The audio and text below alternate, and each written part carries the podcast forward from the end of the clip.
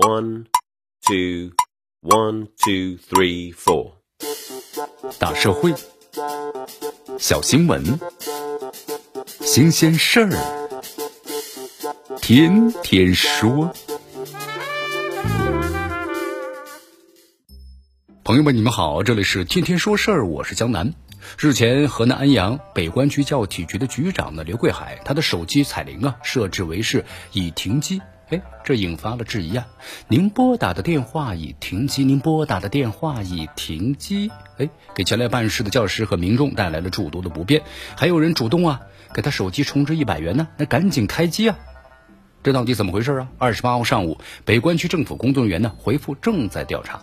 当事人刘桂海则回应：我呀有两个手机号，工作手机号呢二十四小时开机，二十四小时通畅。那么设置为已停机的彩铃的手机号呢？亲戚朋友多一些，因为这临近开学了呀，当地正在组织招生和教师的招聘，不断有亲朋好友打来电话找他通融一下，通融呢，那不了的话要得罪不起啊，只好修改了手机铃声。这不是手机真欠费，而是彩铃啊太以假乱真了，这的确容易被质疑啊。但刘局长所说的未必不实啊。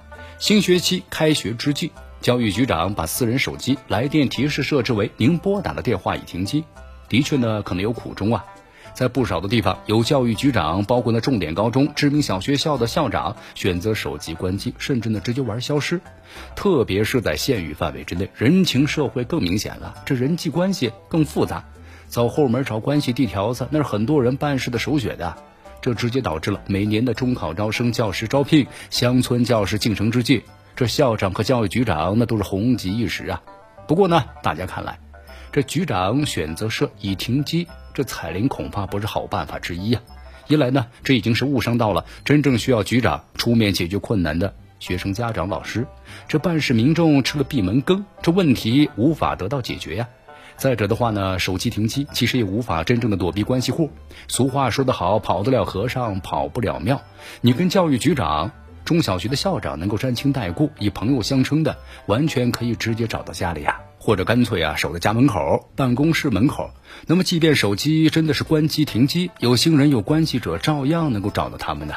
可见其遮遮掩掩的停机躲关系户，还不如平时啊人际交往当中就光明正大的摆明态度、坚持立场、遵纪守法、依法办事，拒绝为他人开后门。其实啊，最重要的还是加强了对一把手的权力的约束啊。以便更加严密的制度保证，咱们的招生和招聘始终在阳光下进行，让孩子上学、教师招聘不再是校长、局长一句话的事儿。那么这样一来呢，这些躲关系的局长们也能够大大方方的回应，咱们一切按程序办。这里是天天说事儿，我是江南，咱们明天见。